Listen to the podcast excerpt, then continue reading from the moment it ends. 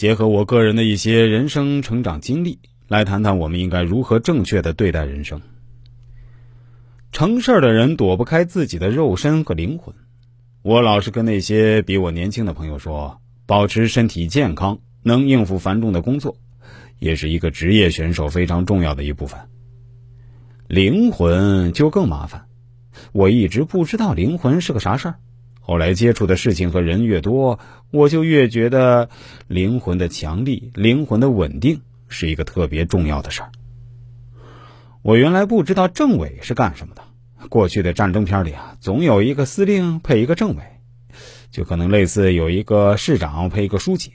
后来我理解了市长、书记是干什么的，但是还是不理解司令和政委之间相互的关系。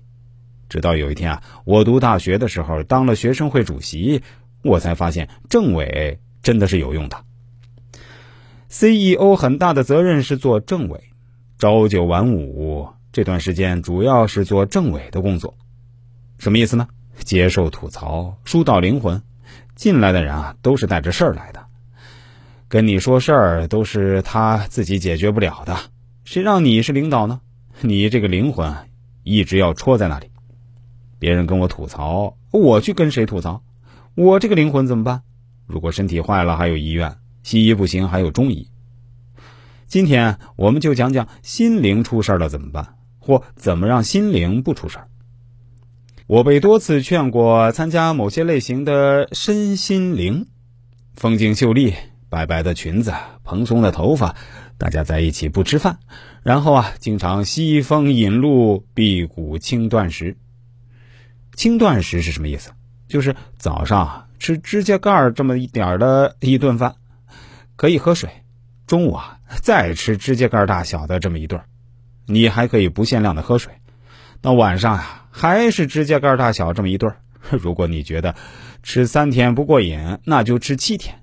七天不过瘾，那就吃一个月，这叫轻断食。